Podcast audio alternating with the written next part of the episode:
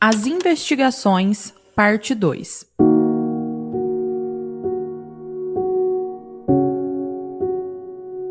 Antes de começar o episódio, vamos dar um alerta sobre possíveis gatilhos. Falaremos de um crime que aconteceu no Brasil, que envolve violência, assassinato e abuso sexual. Também não indicamos para menores de 16 anos e, se tiver acompanhado de crianças, sugerimos o uso de fones de ouvido. Queremos salientar também que esse crime foi cometido por pessoas e não por uma instituição. E a nossa narração se refere a essas pessoas, não implicando responsabilização a qualquer instituição religiosa, mesmo que essa seja citada pela complexidade desses crimes. Para esse episódio, utilizamos documentos públicos, livros e reportagens. A equipe do podcast Caso Lucas Terra não endossa nenhuma das informações e deixa aberto o espaço para réplicas e quaisquer outros esclarecimentos que julgarem necessários.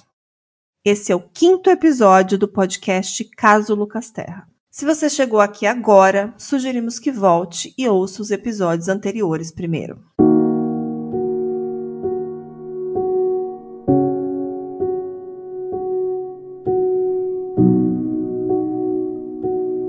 Episódio passado, entendemos melhor como as suspeitas começaram a recair sobre Silvio Roberto Santos Galiza, o pastor auxiliar da Igreja Universal do Reino de Deus, que supostamente foi o último a ver Lucas Terra com vida. Hoje vamos continuar com as investigações, mas antes disso, vamos conhecer melhor Silvio Galiza e sua trajetória dentro da Igreja Universal do Reino de Deus, de acordo com o próprio Silvio numa entrevista que ele concedeu a duas estudantes de jornalismo no ano de 2010, a qual tivemos acesso. Nós também tentamos contato com o Silvio Galiza, o notificando da existência desse podcast. Ele chegou a nos responder, dizendo que há muitas inverdades ditas, nesse caso de Lucas, mas que respeitava toda e qualquer opinião. Porém, quando o abordamos para que ele falasse a sua versão e falasse em suas palavras sobre o que aconteceu, ele nos deu uma resposta negativa. Tentamos mais algumas vezes esse contato com ele, mas não foi mais possível.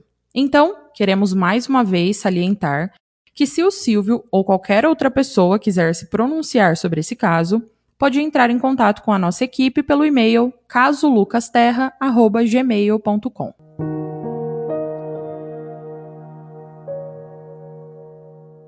Silvio Roberto Santos Galiza nasceu em 9 de agosto de 1982 e é o filho caçula de Maria da Glória Santos Galiza e Edson Galiza, que também tiveram outros 16 filhos além de Silvio. A família vivia na periferia de Salvador, numa pequena casa situada na Travessa dos Reis, um dos locais mais perigosos do bairro de Paripe, em uma localidade conhecida como Bate Coração. A família Galiza era muito humilde e Silvio foi o primeiro da família a tentar uma vida diferente dos irmãos. Os irmãos nunca puderam estudar e não tinham um modelo diferente do que viviam para seguir. Ele se mostrava determinado na infância e na adolescência, com uma vontade muito grande de estudar, tanto que foi o único da casa a concluir o ensino médio e tinha aspirações de se tornar um advogado. Na casa, Edson Glória e seus 17 filhos viviam e sobreviviam com a aposentadoria do Edson, que trabalhou muitos anos na empresa baiana de águas e saneamento. Porém, eram 19 pessoas na casa e o dinheiro raramente o sustentava durante todo o mês. Então a Glória, para tentar remediar a situação, pedia para os donos das mercearias e mercados ali do bairro que a deixassem comprar fiado, as coisas mais urgentes ali do dia a dia, né? Até que a aposentadoria caísse novamente no início do próximo mês.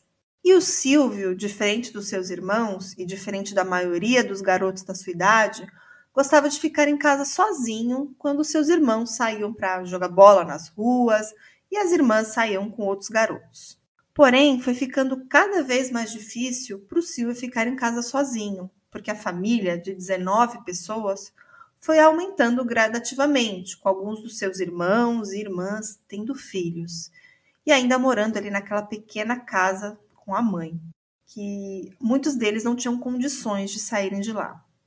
E para Glória era uma satisfação ver o filho, ver que ele era diferente dos irmãos.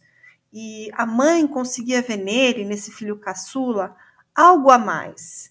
Especialmente quando ele começou, por volta dos 15 anos, a frequentar a Igreja Universal do Reino de Deus junto com ela. E o Silvio relata que a mãe e a igreja, buscando um conforto para superar os seus problemas familiares, como a falta de dinheiro, e as muitas bocas para alimentar ali sem uma grande renda suficiente para isso. Entretanto, o conforto que ela buscava quase nunca era atendido. Na verdade, ela ficava às vezes aflita porque não tinha condições de dar uma oferta para Deus em troca das melhorias na vida da sua família. Além de ser muito devota, a Glória tentava fazer com que os seus filhos a acompanhassem na igreja, porque ela via que eles viviam muito sem rumo, num ambiente, numa comunidade que facilitava o contato com drogas e atividades ilícitas. Porém, ela tentava sem sucesso. Então, numa via de mão dupla, a mãe Glória levou o filho caçula pela primeira vez na igreja, para tentar fazer com que ele ficasse longe das más influências. E o Silvio, o filho mais novo, acabou aceitando para agradar a mãe. Contudo, Após dois anos frequentando a igreja junto com a mãe, o Silvio foi participar de um evento nessa igreja que aconteceu no maior estádio de Salvador, onde ele ouviu relatos sobre mudanças como ascensão financeira, a cura de problemas físicos, espirituais e melhorias de vida.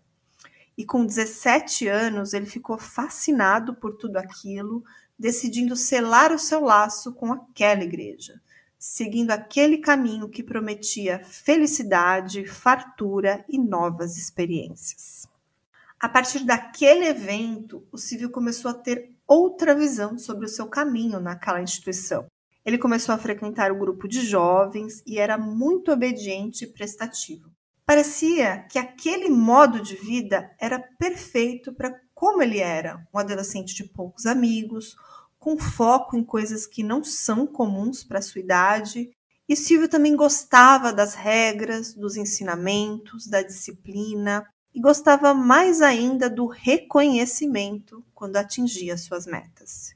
Inclusive, no grupo, o Silvio era um dos poucos garotos que conseguiam conciliar a vida na igreja com a vida escolar. Isso o colocava numa posição de destaque. Após um ano e meio participando do grupo de jovens e cumprindo as metas estabelecidas a ele, Silvio foi batizado e reconhecido como obreiro daquela congregação. E como obreiro, os mesmos reconhecimentos foram acontecendo. Ele se destacava nessa nova função e os pastores viam isso. E em pouco tempo, como obreiro da igreja do Templo de Paripe, que era o templo do bairro onde o Silvio morava, ele conseguiu duplicar o número de frequentadores. Ele sabia evangelizar, era sincero nas suas pregações e servia como uma prova viva de que a Igreja Universal do Reino de Deus poderia transformar totalmente a vida de uma pessoa. Sua mãe, Glória, era só felicidades em ver o seu filho caçula alcançando um destaque dentro da igreja que ela frequentava. E com esse destaque veio uma grande oportunidade, uma que o Silvio sempre quis, que era sair da casa onde morava, que tinham pessoas tão diferentes dele, para ir viver na companhia de pessoas que, assim como ele, buscavam a evolução financeira e espiritual. Silvio havia sido indicado pelo pastor titular do Templo de Paripe para se tornar pastor auxiliar, e para isso ele teria de deixar tudo para trás para se tornar um novo homem. Quando um jovem decide seguir pelo caminho de se tornar um pastor, ele precisa passar por alguns aprendizados, e o Silvio estava disposto a trilhar esse caminho. E assim como muitos garotos da sua idade, ele foi agora viver em um sítio da instituição em uma cidade perto de Salvador, chamada Lauro de Freitas, para que pudesse aprender mais sobre essa nova função que ele tanto almejava. Lá nesse sítio, a rotina era muito rígida e todos os dias pela manhã, ele e os outros aprendizes vestiam seus uniformes de auxiliar e iam para o ônibus que os levava à Catedral da Fé, que era localizada num lugar estratégico da capital baiana, em uma das áreas mais movimentadas da cidade. Lá na catedral, o Silvio exercia atividades práticas de preparação à vida de pastor de domingo a domingo, com apenas uma folga semanal. Era um trabalho mesmo, eles até recebiam uma remuneração para fazer isso. Entre as suas tarefas, o Silvio era responsável por ministrar o culto do meio-dia lá na Catedral da Fé, que era um dos horários mais desafiadores, porque as pessoas que passavam por lá estavam sempre na correria do horário de almoço para resolver coisas, e poucas tinham esse horário para praticar a fé. Porém, o Silvio mais uma vez se destacou, conseguindo reunir mais membros até mesmo nesse horário. E por conta desse bom trabalho, ele recebeu uma oportunidade para organizar as atribuições dos demais auxiliares, como se fosse um gerente, organizando escalas e distribuindo atividades. Ao final do dia, eles entravam novamente no ônibus e retornavam ao confinamento do sítio para então descansar e se preparar para suportar exercer com o máximo de empenho aquela mesma maratona no dia seguinte. Após algum tempo, todos foram percebendo que o Silvio realmente se destacava. Ele já tinha aprendido todos os conceitos e macetes indispensáveis a um candidato ao cargo de pastor, e que agora o próximo passo era ele ser encaminhado para uma igreja menor, onde ministraria cultos em horários com poucos frequentadores, para ali começar de fato a caminhada em busca do comando da sua própria igreja. Ele então foi encaminhado ao templo do bairro Pituba, e lá agora seria sua nova moradia. Sua rotina era acordar todos os dias às 5 horas da manhã para limpar o templo para o primeiro culto que se iniciava às 8 e era ministrado pelo pastor responsável pelo templo. Já o culto seguinte, das 10 horas da manhã, era o Silvio que ministrava. Após seis meses nesse posto, o Silvio mais uma vez se destacou e o pastor titular queria, na próxima reunião na catedral, citar o nome de Silvio como o próximo a ser levantado a pastor, que é como eles se referem ao pastor auxiliar quando ele recebe essa promoção de se tornar um pastor titular. O Silvio ficou imensamente feliz, mas não por muito tempo. O pastor titular do Templo da Pituba voltou dessa reunião com notícias não tão boas. Não haviam vagas disponíveis para o cargo nesse momento. Então a solução encontrada foi encaminhá-lo até a igreja de Santa Cruz, subordinada ao templo da Pituba, com a promessa de, assim que o pastor daquela unidade fosse transferido, o cargo de pastor seria de Silvio. Agora, parando um pouco de narrar o que o Silvio dizia sobre esses eventos, vamos nos atentar a outros depoimentos que também falam sobre esse momento. Aqui o Silvio dizia que ele estava sendo transferido para outra filial porque ali não havia oportunidade para ele se tornar pastor titular. Porém, através de outras fontes, essa mudança de Silvio não foi por esse motivo que ele diz, e sim por motivos muito mais graves.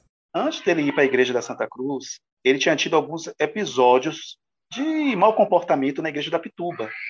Um desses é que tinha aquela, aquela situação que eu falava com vocês, dos obreiros ter que ficar na porta da igreja chamando pessoas para entrar, né? E aí um dos obreiros teve, um, teve alguma fala com ele, falando assim, é, hoje não tá mole, né? Para as pessoas entrarem na igreja.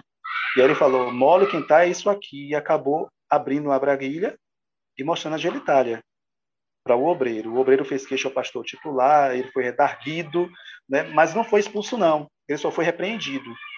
E aí Dias depois, ele é transferido para Santa Cruz.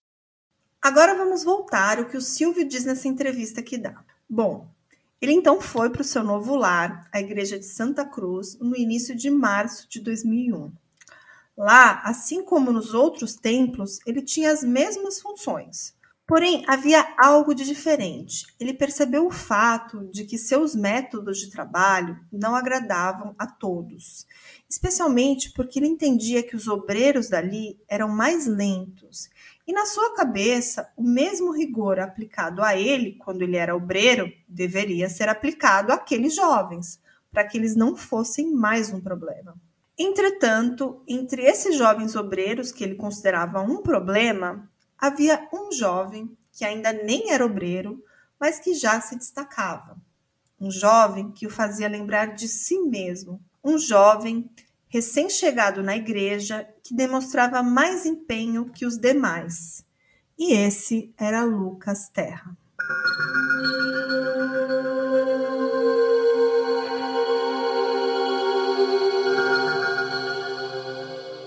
Novamente, parando a narração sobre o que o Silvio relata, vamos nos atentar em depoimentos dados por algumas obreiras de lá, de quando Silvio começou a atuar na Santa Cruz.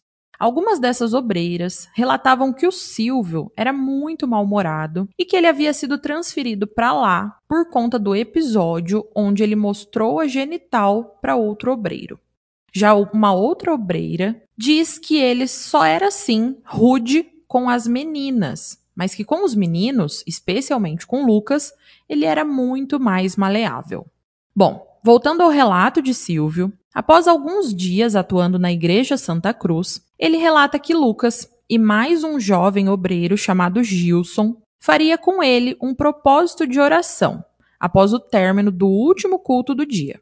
Entretanto, após o final desse propósito de oração, por já ser tarde da noite, o Silvio sugere que os dois durmam lá na igreja, porque seria arriscado eles voltarem para casa naquele horário e no outro dia bem cedo eles iriam embora e o Silvio limparia e abriria a igreja, como era de costume. Ele também relata que naquela noite só um dos garotos poderia dormir no quarto com ele, porque lá só tinha um colchão, e o outro então teria de dormir no banco da igreja. E foi por isso que o Lucas foi dormir na cama com ele, num colchão de solteiro, e o Gilson dormiu num banco lá da igreja. O que aconteceu ali, durante aquela madrugada, é nebuloso. Primeiro, porque Gilson evitava e evita falar sobre esse assunto. Segundo, porque Silvio tem a sua versão.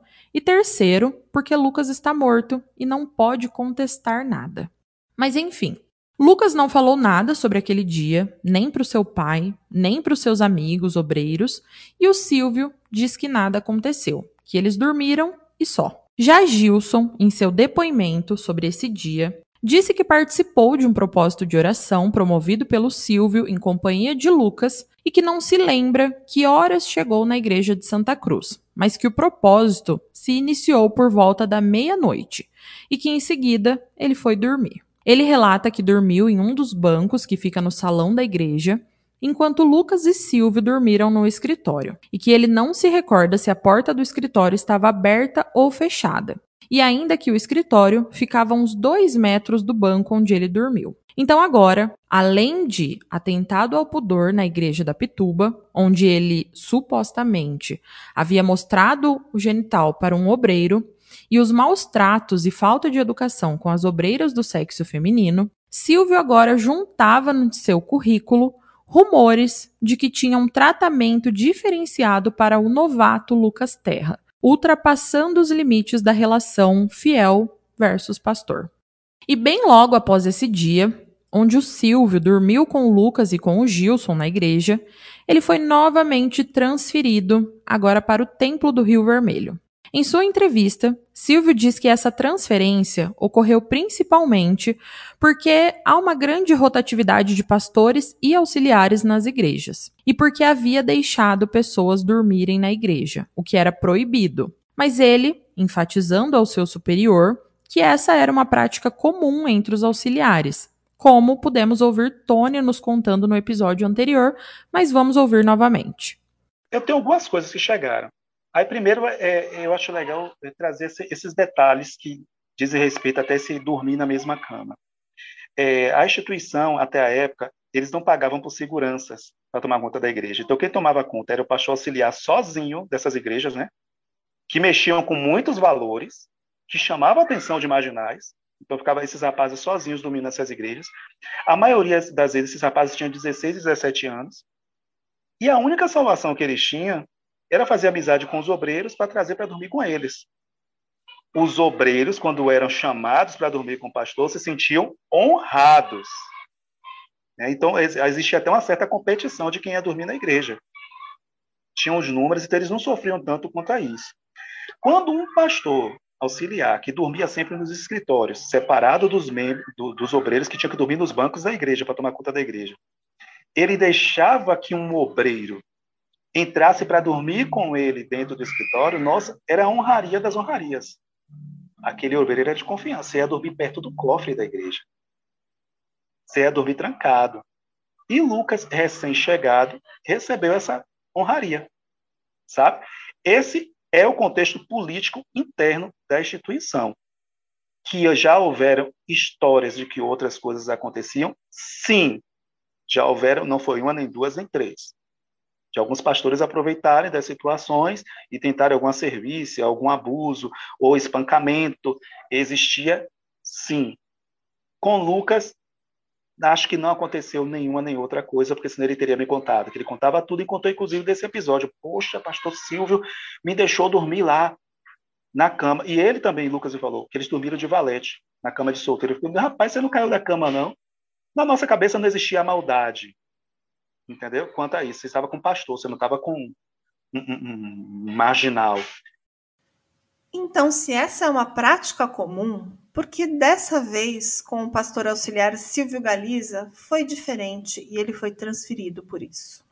Silvio agora havia sido transferido para o templo do Rio Vermelho, e lá seu superior, o pastor titular, era um homem chamado Joel Miranda.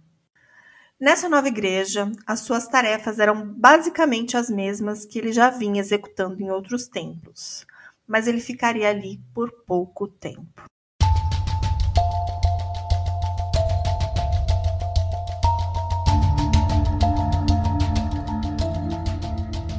Silvio, no seu depoimento, disse que alguns dias após iniciar no novo templo, no dia 21 de março de 2001, e se atentem que esse é o fatídico dia em que tudo aconteceu, ele estava de folga e precisava ir até a igreja de Santa Cruz buscar alguns documentos pessoais que haviam ficado lá nessa transição para outra igreja. Então, após saírem de uma reunião com outros pastores auxiliares que havia acontecido na Catedral da Fé, ele e um outro pastor de nome Luciano foram até a igreja de Santa Cruz chegando lá ao fim do último culto do dia. Enquanto Luciano estava conversando com algumas pessoas, o Silvio foi até o seu antigo quarto, explicando ao novo pastor titular, de nome Beljair, que estava lá para pegar os seus documentos. Na saída, ele viu Lucas conversando com algumas obreiras e o chamou, sendo esse o evento em que o Lucas é visto pela última vez pelos seus amigos da igreja. No dia seguinte, Silvio estava, como de costume, na igreja do Rio Vermelho, realizando suas atividades, e Lucas estava desaparecido. Ele relatou que só saiu daquela igreja à noite, acompanhado do pastor Joel Miranda, onde os dois foram até a igreja da Pituba para prestarem conta do dinheiro arrecadado naquele dia. Porém, a hora em que eles retornaram da igreja do Rio Vermelho, ou o que mais eles fizeram naquela noite, ninguém sabe mas o que sabemos é que Lucas já estava desaparecido há um dia. Sobre esse dia, o pastor Luciano fala o seguinte em seu depoimento oficial: abre aspas, que na noite de 21 de março de 2001 estava com Silvio na Catedral da Fé. E depois foram até a igreja na Santa Cruz. Que lá na Santa Cruz encontraram Lucas e que esse disse que iria à igreja da Pituba falar com o pastor Fernando enquanto ele, o Luciano, iria para sua casa, no Vale das Pedrinhas, e o Silvio iria para a igreja do Rio Vermelho. Ele diz também que, num certo momento do trajeto, seguiu sozinho porque estava indo para casa logo ali, no Vale das Pedrinhas, e que Lucas e Silvio se encaminharam para um ponto de ônibus. Mas que ele se lembra de dizer aos dois que naquele ponto de ônibus não passava ônibus que iria para Pituba mas como ele estava indo para casa, ele não sabe dizer se os dois tomaram o ônibus juntos ou não. Fecha aspas. Aparentemente, era aqui que o mistério se intensificava, porque ninguém sabia dizer se Lucas havia ficado no ponto de ônibus sozinho, como Silvio alegava, ou se ele realmente havia pegado um ônibus com Silvio. Mas tudo era muito contraditório, assim como Tony nos explicou. É, na verdade, na quinta-feira, logo 24 horas depois, ainda não era propriamente uma busca como a gente fez. Era seu caso tentando entender onde o filho estava, com base nas alegações do Silvio, que ele diz, ele na quinta de noite ele já tinha me dito que o Silvio estava é, é mentindo e que deu duas versões. E na sexta, 5 horas da manhã, minha mãe me acordou ainda para acompanhar ele e nós fomos juntos lá na igreja. E quando chegou lá, o Senhor contou, uma, segundo ele, uma terceira história. Como eu não ouvi a primeira e a segunda, eu não tinha como atestar que era a terceira. Mas eu tive como atestar que tinha uma, uma inverdade. Ele já falava que tinha deixado Lucas no bairro Vale das Pedrinhas, com valor, acho que era na época o transporte era 1,40, 1,20, para ele tomar um ônibus para voltar para Santa Cruz. Seria tudo muito normal se o final de linha do bairro Vale das Pedrinhas para o final de linha do bairro da Santa Cruz não distasse somente 300 metros. E por conta disso, não existiria nenhum ônibus que do Vale das Pedrinhas passasse pelo bairro da Santa Cruz. Então, para uma pessoa que sabia da geografia, sabia circular por ali, eu já vi que ele estava tão desesperado na mentira que ele nem fez esse cálculo básico, sabe? E aí que começou, porque nós voltamos para Pituba para tentar falar com o pastor, e aí encontramos o pastor Fernando, né, que hoje é um dos acusados. Ele nos colocou no carro junto com mais um pastor auxiliar dele e foi no Rio Vermelho, tomou o Silvio, fez Silvio refazer o trajeto, aí no carro ele já disse que de, tinha deixado Lucas no final de linha, para que Lucas fosse andando até a Ceasa do Rio Vermelho, que é quase um quilômetro e meio a pé, 10 horas da noite, para tomar um ônibus para Santa Cruz. Mais ou menos essa coisa muito louca, sendo que ele poderia circular 300 metros e chegar em casa.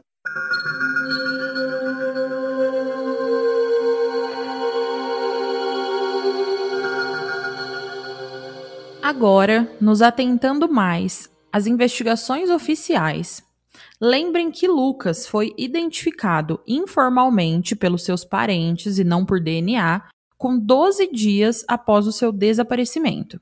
Quando isso aconteceu e uma investigação foi aberta, a Igreja Universal do Reino de Deus já havia afastado Silvio Galiza de suas funções e mandado ele novamente para aquele sítio onde os pastores auxiliares moram para aprender as suas funções.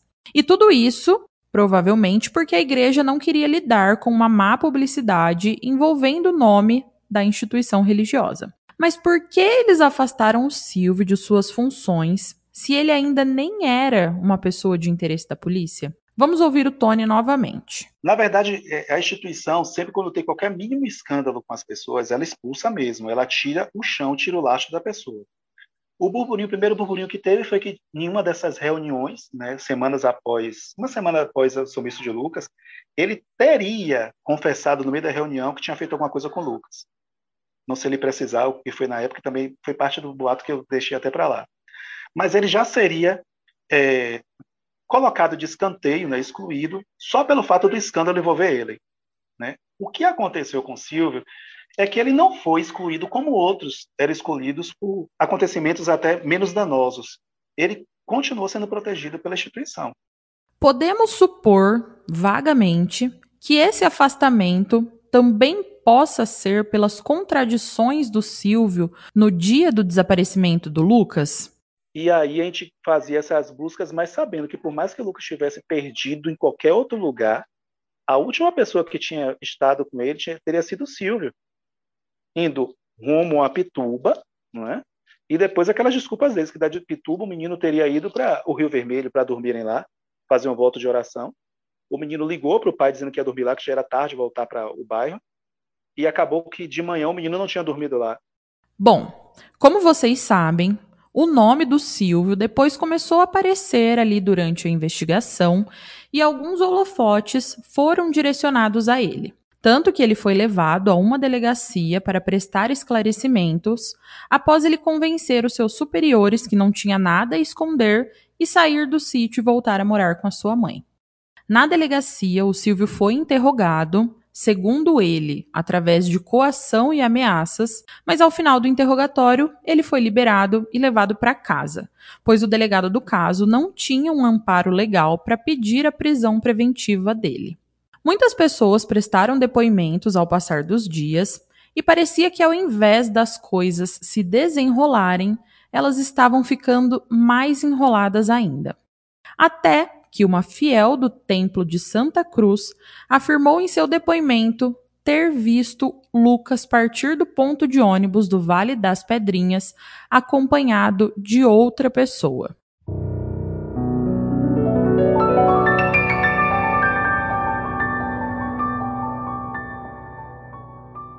Em seu depoimento, ela fez uma descrição dessa pessoa, semelhante a Silvio. E a partir dessa declaração, o delegado iniciou uma busca intensa para identificar o motorista e o cobrador escalados para trabalhar na noite de 21 de março naquele ônibus. E após muitas entrevistas, um cobrador deu uma declaração de que lembrava de um garoto com as características do Lucas entrando naquele ônibus naquela noite, junto com um rapaz parecido com as características de Silvio. Enquanto essas informações iam sendo descobertas, algumas coincidências iam aparecendo. Algumas pessoas, em seus depoimentos, relataram que a escola dominical da igreja, localizada num porão do Templo do Rio Vermelho, havia sido fechada no dia seguinte ao desaparecimento de Lucas, levantando algumas suspeitas. Também foi informado ao delegado sobre uma reforma na igreja do Rio Vermelho após a morte de Lucas e uma porta alternativa de acesso para a rua foi retirada em seu lugar construída uma parede. E para sanar essas dúvidas levantadas, quatro meses após a morte de Lucas, uma perícia foi realizada no Templo do Rio Vermelho. E a conclusão desse laudo apontou, entre outras coisas, a possibilidade de uma pessoa viva ou morta ser mantida escondida no local sem despertar suspeitas. Além disso, foram encontrados pedaços de madeira semelhantes aos achados na cena do crime, fragmentos de tecidos similares aos utilizados na vítima como mordaça e um compartimento semelhante ao considerado ter sido utilizado pelo assassino para transportar e incinerar a vítima. Tudo o que estava sendo descoberto apontava para um envolvimento de alguém relacionado à Igreja Universal do Reino de Deus e, mais especificamente, a Silvio Galiza. Então, sete meses após o crime, no dia 24 de outubro de 2001, o Silvio Roberto Santos Galiza foi indiciado conforme o artigo 121 do Código Penal Brasileiro, parágrafo 2 inciso 3 homicídio qualificado com emprego de fogo.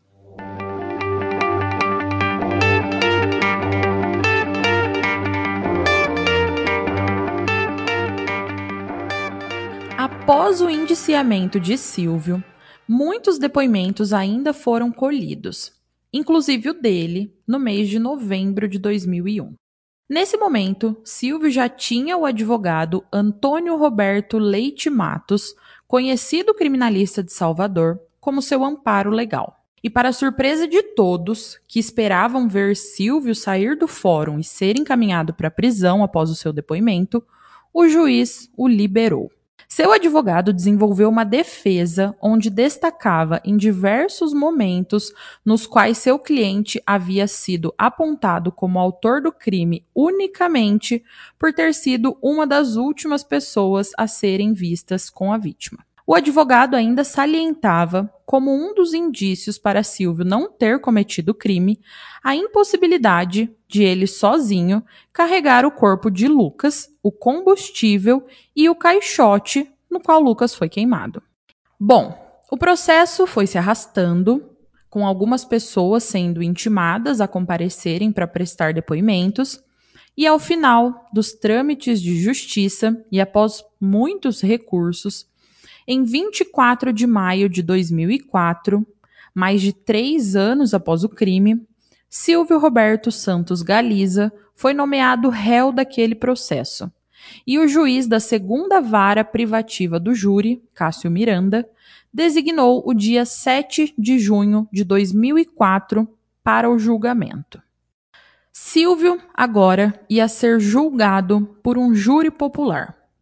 E antes de dar continuidade nesse episódio, achamos melhor parar um pouquinho para explicar como funciona um júri popular no Brasil, porque muitas pessoas acreditam ser igual ao que vemos em filmes americanos e não é.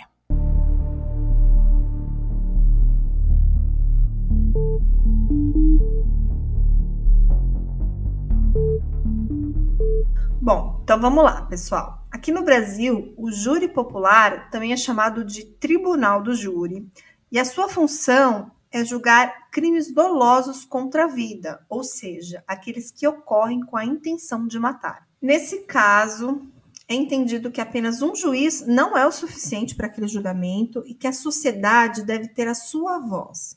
Então, são escolhidos 25 jurados. Entre esses escolhidos, sete são sorteados para um conselho de sentença. E o nome dessas pessoas é adicionado numa urna e sete nomes são aleatoriamente selecionados pelo juiz em frente ao advogado de defesa e a um promotor. E tanto a defesa quanto a acusação pode rejeitar até três nomes dessa lista que forem sorteados, e havendo então sorteios de substituição até que sejam definidos os sete jurados finais. E esses sete, então, compõem o conselho de sentença, junto a mais um juiz-presidente que deverá afirmar ou negar a existência da culpa do crime atribuído a alguém. Então, são esses jurados que decidem sobre a condenação ou absolvição do réu, e o juiz apenas declara essa decisão, né? Sendo o réu condenado ou o réu absolvido de acordo ali com a vontade popular representada pelos jurados ali selecionados. Isso, claro, é bem polêmico também, porque a decisão do jurado é de acordo com a sua consciência e não de acordo com as leis, né? Lembrando que aqueles jurados são pessoas comuns, como eu, como você, sem nenhuma formação específica na área de direito. E todo cidadão brasileiro maior de 18 anos, desde que ele não tenha antecedentes criminais, ele pode participar de um júri popular, né? Até mesmo advogados podem ser convocados, formadores de opinião pública, mas claro, isso é muito raro, né? E geralmente quando eles são escolhidos, eles acabam sendo eliminados aí nessa, nessa primeira leva. E a função do jurado é um serviço público obrigatório, ou seja, uma vez que essa pessoa é convocada, ela não pode se recusar a participar e por essa razão, todos os custos relacionados à participação no júri, como deslocamento, alimentação, são pagos pelo próprio Tribunal de Justiça que está organizando esse julgamento. E essas pessoas não podem se comunicar a respeito do caso em questão, nem com outras pessoas, nem com outros jurados.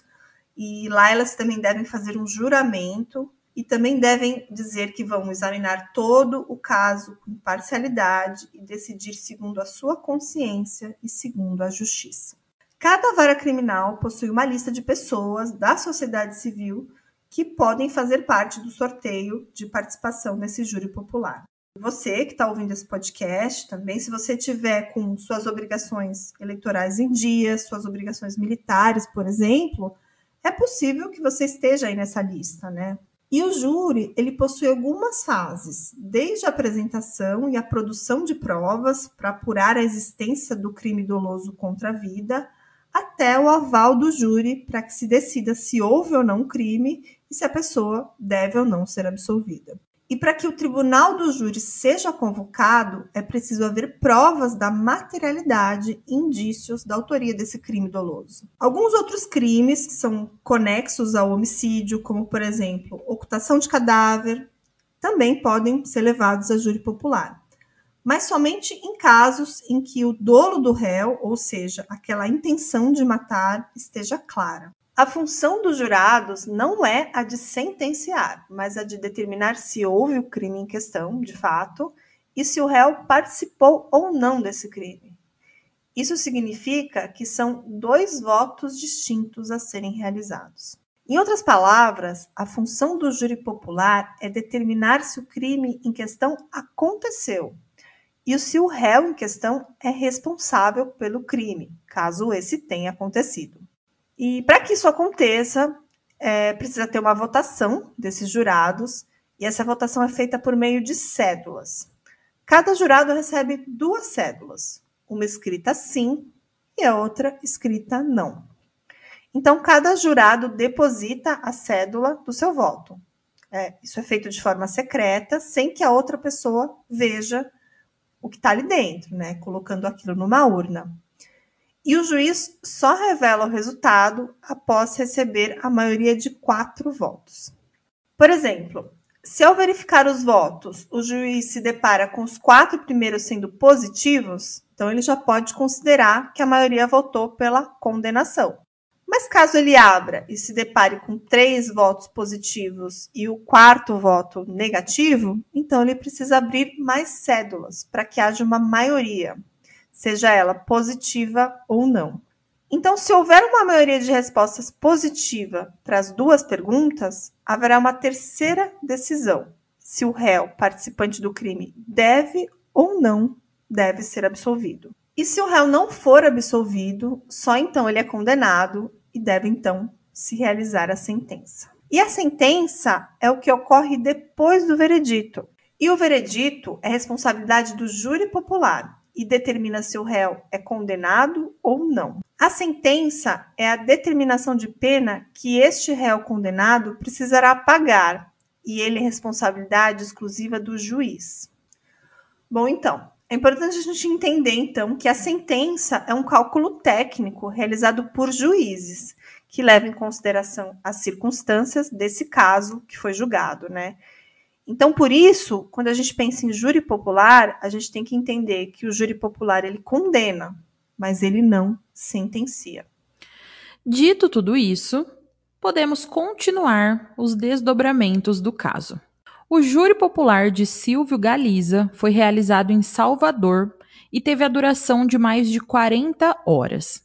E no dia 9 de junho de 2004, ele foi condenado a cumprir 23 anos e 5 meses de reclusão em regime fechado, impedido de apelar a decisão em liberdade, já que ele estava solto durante o tempo anterior ao julgamento.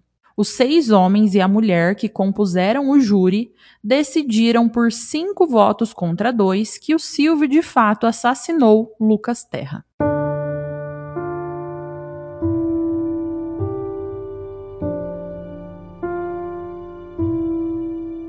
Contudo, após alguns dias da condenação, a equipe da defesa do Silvio entrou com um pedido de habeas corpus solicitando um novo júri. Esse pedido foi negado, mas o novo juiz responsável pelo segundo tribunal do júri, de nome Vilebaldo de Freitas, aceitou um novo julgamento, se fundamentando no fato de que qualquer pessoa condenada a mais de 20 anos de prisão tem o direito de passar por um novo júri. Então, esse novo julgamento foi marcado inicialmente para 17 de agosto de 2005. No mês do novo julgamento, o advogado de Silvio renuncia e outro advogado assume o posto da defesa. O renomado e um dos mais requisitados profissionais da advocacia, famoso por ter um dos honorários mais caros da Bahia, o Sérgio Habib. Essa mudança causou um rebuliço e chocou a população, porque como um ex-pastor auxiliar de família pobre poderia pagar um dos mais caros advogados da Bahia? Bom, por conta dessa mudança de advogados, o julgamento foi adiado por alguns meses, mas em 30 de novembro ele finalmente aconteceu. Esse júri popular foi mais rápido que o anterior, e no dia seguinte já havia um veredito. Silvio continuaria preso por 18 anos. Entretanto, houve algo diferente nesse júri. Tudo foi bem parecido com o anterior, as mesmas testemunhas foram ouvidas, exceto uma, que surpreendeu a todos. Maria Cristina Pinho foi localizada através da investigação da defesa. Ela era mãe dos cinco filhos que o Carlos Terra teve fora do casamento com Marion.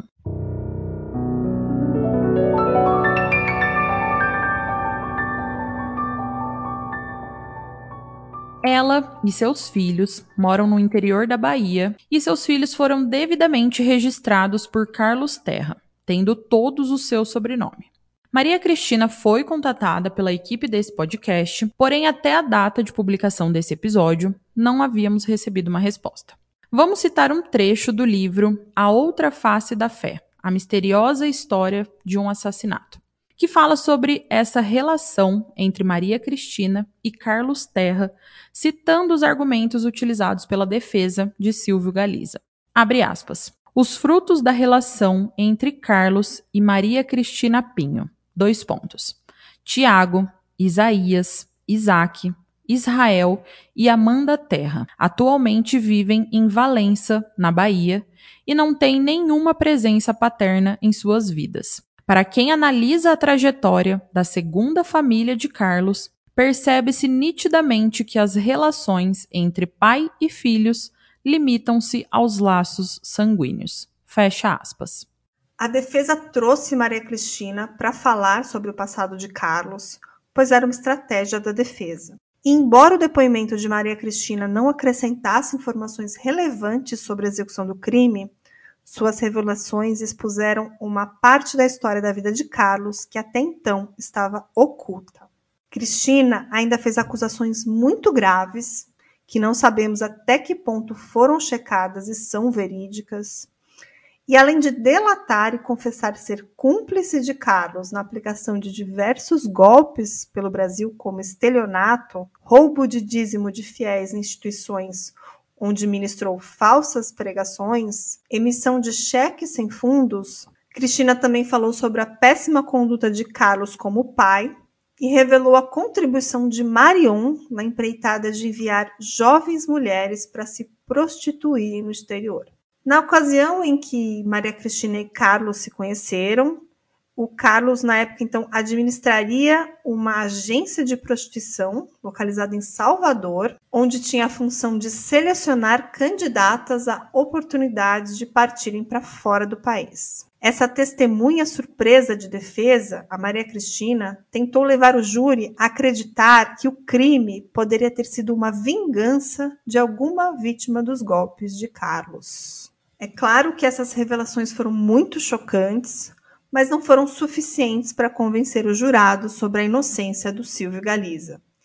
E, para surpresa dos seus caros advogados, o Silvio foi novamente condenado por unanimidade a pena de 18 anos de reclusão em regime fechado. Para a maioria das pessoas ali, especialmente para a família Terra, chegava ao fim a triste história da morte de Lucas. Para os profissionais envolvidos, aquele era um capítulo encerrado, porém, outras revelações ainda estavam por vir. A promotoria havia saído vitoriosa, mas ainda tinham coisas que pareciam estranhas naquilo tudo, para eles e para nós aqui revendo todo esse caso. Como poderia um crime de tamanha complexidade ter sido cometido por apenas uma só pessoa? Se eu denunciasse, perdia minha família. Se eu não denunciasse, infelizmente, como aconteceu, a culpabilidade de um crime sobrecaria sobre a minha pessoa. E o que aconteceu? Quantas vezes chegaram advogados amandos para me fazer proposta, para que eu não pudesse em si jogar tudo para o ar, para que eu não denunciasse. Isso tudo foi presenciado? Foi posto milhões. Foi colocado muito dinheiro que você assumisse a culpa? Para que eu pudesse sair daqui do estado, para que me tirasse daqui do estado, para que me mudasse, botasse em outro país. Só que eu tenho uma família, a família é grande. Eu não posso visar somente a minha pessoa. Eu sabia que minha família ia ficar vulnerável. E eu tinha que então zelar por esse lado. Então, fui execrado. Nós acabamos de ouvir Silvio Galiza dando uma entrevista após a sua condenação. E no dia 26 de janeiro de 2006, após mais de um ano e meio da sua primeira condenação, o Silvio dá um depoimento que chocou a todos.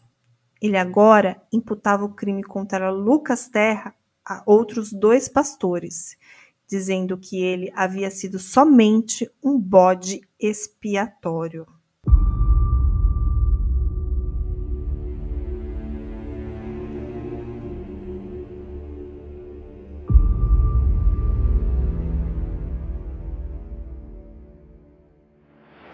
Vamos agora ler o depoimento de Silvio na íntegra para vocês. Abre aspas. Aos 26 dias do mês de janeiro do ano de 2006, nas dependências do Presídio de Salvador, na presença do promotor de justiça Oscar Araújo da Silva, o interno Silvio Roberto Santos Galiza declarou o seguinte: dois pontos que se encontra preso no presídio de Salvador desde o dia 8 de junho de 2004, acusado da morte do adolescente Lucas Vargas Terra, fato ocorrido no dia 21 de março de 2001, cujo corpo fora encontrado carbonizado numa área onde hoje funciona o supermercado extra da Avenida Vasco da Gama, que já foi submetido a dois julgamentos pelo Tribunal do Júri, o primeiro em 2004 e o segundo em 30 de novembro de 2005, que no primeiro julgamento recebeu uma condenação de 23 anos e 5 meses e no segundo, 18 anos de reclusão, que está sendo acusado injustamente, pois não matou ninguém e a investigação da polícia foi falha, justamente por isso que não se chegou aos verdadeiros autores do delito, que não mataria Lucas e nem pessoa alguma, porque não é da sua índole, até porque a igreja não ensina isso que nunca confessou o delito, porque não tinha nada para confessar, e o seu único erro foi omitir os fatos e os nomes das pessoas que verdadeiramente mataram Lucas Terra, que pretende neste ato revelar a verdade dos fatos e espera que seja feita justiça com relação ao declarante e coloque na cadeia os verdadeiros culpados, que recebe um salário mensal da Igreja Universal do Reino de Deus em torno de R$ 1.500 certamente pago para o declarante não contar a verdade, assumindo a culpa dos verdadeiros autores do delito, que estão envolvidos no fato os pastores Fernando e Joel, além de uma pessoa que o declarante só viu uma vez, mas se ver novamente, a reconhece. Que tudo começou quando o declarante, em data que não se recorda, saiu da Igreja Universal, no bairro da Santa Cruz, juntamente com o pastor Luciano e o adolescente Lucas Terra, com destino ao Vale das Pedrinhas, local em que o declarante pegaria um ônibus para a igreja do Rio Vermelho, sendo que o pastor Luciano foi para casa no mesmo bairro, não chegando ao ponto de ônibus. Que o declarante ficou no ponto de ônibus do Vale das Pedrinhas com Lucas Terra, tendo ambos pegado um ônibus, sendo que Lucas Terra saltou na cesta do povo para pegar um ônibus para a Igreja Universal da Pituba, pois o pastor Fernando havia marcado um encontro com Lucas desde cedo, enquanto o declarante permaneceu no ônibus indo para a Igreja do Rio Vermelho para dormir. Que entre as nove e as dez horas da noite, o pastor Fernando apareceu na Igreja do Rio Vermelho dizendo ao declarante que havia acontecido uma coisa com Lucas Terra, não revelando detalhes, mesmo o declarante insistindo para saber que coisa havia acontecido com o adolescente. Que o pastor Fernando perguntou se o declarante já havia lanchado, recebendo uma resposta negativa. Daí então, o pastor Fernando mandou que Lucas Terra saísse do interior do veículo de propriedade da igreja, mais utilizado por Fernando, dizendo ao declarante que Lucas Terra iria fazer uma ligação telefônica. Que o pastor Fernando deu um dinheiro ao declarante para fazer lanche com Lucas Terra. Daí então, o declarante e Lucas Terra dirigiram-se ao posto de combustível do Largo da Mariquita onde há uma loja de conveniências. Que o pastor Fernando disse ao declarante que no trajeto para a compra dos lanches, Lucas Terra iria fazer uma ligação telefônica dizendo ao pai que dormiria aquela noite na igreja do Rio Vermelho. Que ambos, o declarante e Lucas Terra, foram de fato ao posto de gasolina. O declarante comprou um lanche para os dois e na volta, Lucas Terra telefonou do telefone público que fica em frente à loja de conveniências, dizendo que realmente iria dormir na igreja do Rio Vermelho, juntamente com o declarante. Que Lucas Terra, quando saiu do carro do pastor Fernando, já estava com os olhos cheios de lágrimas e soluçando, dando a entender que já havia chorado há pouco tempo. Que Lucas Terra, além desse aspecto choroso, apresentava uma marca vermelha no pescoço da largura de um cinto, que quando Lucas Terra ligou para o pai, estava com a voz meio presa, não sabendo se o pai de Lucas Terra notou a diferença na voz. Mas o certo é que nos depoimentos prestados por José Carlos Terra, este não falou da voz embargada de Lucas Terra no momento do telefonema que o declarante insistiu para que Lucas Terra contasse o que havia acontecido, mas Lucas Terra só fazia soluçar e não dava uma palavra. Que retornaram do posto e encontraram o pastor Fernando no interior da igreja do Rio Vermelho, o qual levou Lucas Terra para local que o declarante não sabe. E nem o lanche Lucas Terra comeu, ficando os dois lanches na mão do declarante. Que o pastor Fernando e Lucas Terra não ficaram na igreja do Rio Vermelho, saindo ambos para o local ignorado assim que o declarante e Lucas Terra retornaram do posto de gasolina. Que o carro que o pastor Fernando estava utilizando era um Gol verde de quatro portas de propriedade da Igreja Universal. Que no dia seguinte, logo pela manhã, o declarante dirigiu-se à igreja da Pituba para saber do pastor Fernando o que houve com o Lucas Terra na noite anterior. E o pastor Fernando informou que Lucas Terra já havia ido para a casa do pai no bairro Santa Cruz. Que nessa mesma manhã, o declarante viu na sala de campanha da igreja da Pituba um caixote sem tampa, que pelo tamanho dava para colocar uma pessoa, ficando apenas com as pernas de fora isto levando em consideração o corpo do declarante na época em que aconteceu o fato, que o declarante não sabe em que seria utilizado aquele caixote, podendo afirmar com certeza absoluta que na época em que o declarante era pastor auxiliar da igreja da Pituba, aquele caixote não existia. Que o caixote estava encostado em um canto sem nenhuma serventia. Que o caixote parecia ser de madeirite. Que o comprimento do caixote como já foi dito, davam uma pessoa, enquanto que a altura e largura davam mais ou menos 60 centímetros. Que no mesmo dia à noite, o declarante voltou à igreja da Pituba para se encontrar com o pastor Fernando por ordem do pastor Joel, este do Rio Vermelho. Oportunidade em que viu o mesmo caixote no fundo do carro do pastor Fernando, colocado exatamente entre a mala e o banco traseiro. Que o recosto do banco traseiro do veículo estava dobrado, funcionando o banco traseiro como uma extensão da mala. Que o declarante observou que o caixote estava coberto com um tecido de cor clara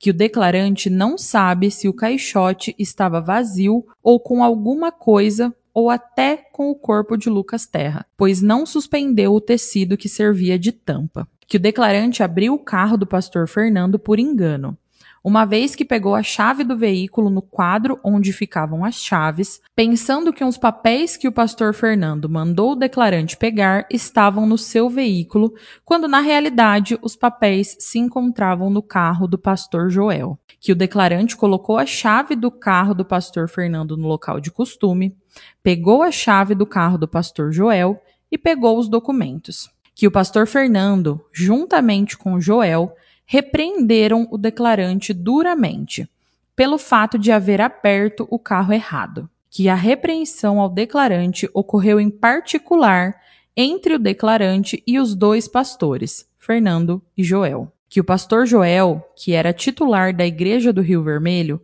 ficou tão chateado que não deu carona ao declarante, mandando que voltasse para a igreja do Rio Vermelho de ônibus que antes do corpo de Lucas Terra aparecer, os pastores Fernando e Joel prepararam o declarante no sentido de que quando o pai do adolescente o procurasse para não dizer que o menino esteve com ele, com o pastor Fernando, que o pastor Joel, antes do corpo aparecer, chamou a atenção do declarante dizendo: Veja o que você vai falar, porque a corda só quebra no lugar mais fraco que foi o pastor Joel quem deu a notícia ao declarante de que havia aparecido um corpo e que com certeza era o de Lucas Terra. Que, pela afirmação do pastor Joel, deu a entender que este sabia onde haviam deixado o corpo de Lucas Terra. Que os pastores Joel e Fernando, após o aparecimento do corpo, tornaram a procurar o declarante, dizendo que quando os policiais aparecessem, que o declarante nunca assumisse e nunca falasse sobre o caixote e outros detalhes que o declarante tinha conhecimento. Que o pastor Fernando chegou a ameaçar de morte o declarante e a sua família, afirmando que se revelasse o que sabia, poderia acontecer com o declarante e a sua família o mesmo que aconteceu com Lucas Terra. Que o declarante disse ao pastor Fernando que se morresse, iria com Jesus mas que deixasse a sua família de fora. Que o declarante nunca revelou a verdade por temer pela sua vida e pela vida de sua família, mas resolveu revelar a verdade agora, porque não é justo pagar pelo que os outros fizeram. Porém, está preocupado com a sua família e pede proteção para que não lhe matem e nem matem a sua família, uma vez que são pessoas poderosas que o declarante não sabe o motivo pelo qual mataram Lucas Terra, não sabendo também se houve abuso sexual, mas lembra-se bem que onde estava o caixote havia marca de sangue na parede, que o declarante está disposto a participar da reconstituição dos fatos que tem conhecimento, que os pastores Fernando e Joel estão trabalhando atualmente, um no Rio de Janeiro e o outro em São Paulo, que o salário do declarante não pode ser colocado na sua conta corrente, porque numa quebra de sigilo bancário, segundo o bispo Paulo, seria descoberto que o declarante permanece vinculado à Igreja Universal. Que o próprio bispo Paulo orientou o declarante a zerar a sua conta corrente, que o salário é recebido mensalmente diretamente na igreja do Iguatemi pelos parentes do declarante que o salário do pastor auxiliar é inferior ao valor que a Igreja Universal paga ao declarante mensalmente. Que pastores influentes da Igreja Universal vêm visitar o declarante sempre que o declarante solicita, incluindo o bispo Márcio Marinho que acredita que essa atenção das autoridades da Igreja Universal para com o declarante tem como objetivo omitir o que de fato aconteceu que o declarante ouviu falar que o motivo da morte de Lucas Terra teria sido pela insatisfação do pessoal da igreja pelos golpes que o pai de Lucas Terra já vinha dando em algumas igrejas, não sabendo se chegou a dar golpe na Igreja Universal. Que esse problema dos golpes já vem do Rio de Janeiro, estado onde Lucas Terra e a família moravam, que precisa de proteção para os seus familiares. Nada mais disse nem lhe foi perguntado.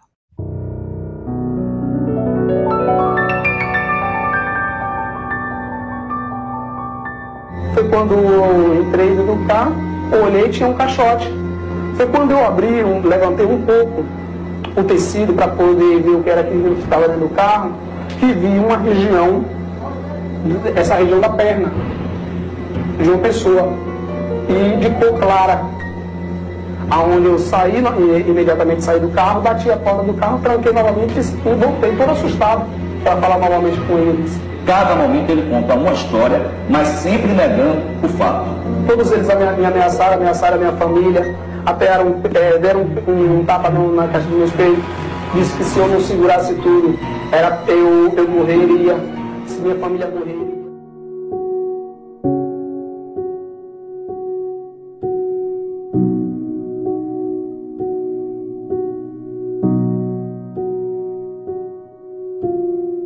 Esse projeto tem o apoio da família da vítima, mas pretende ouvir os dois lados da história. Foram consultados também a equipe jurídica da família do garoto e diversos volumes do processo, documentos públicos do julgamento, matérias de jornais e revistas. Se você sabe algo sobre esse caso, tem informações importantes ou quer se pronunciar, pode entrar em contato com a nossa equipe pelo e-mail casolucasterra.gmail.com.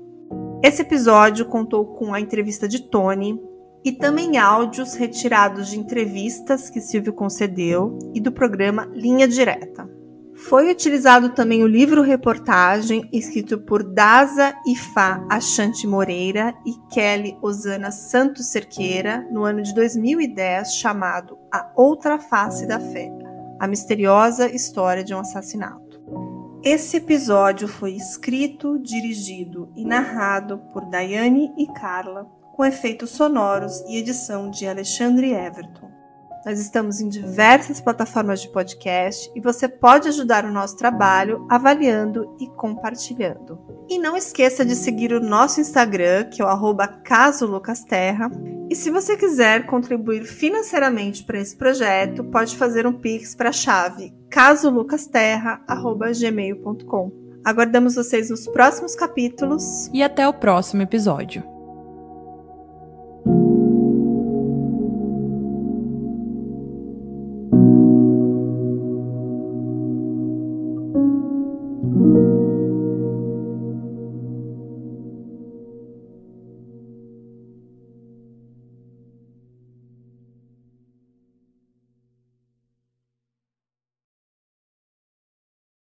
Esse episódio passou por uma revisão na data de 1 de abril de 2023.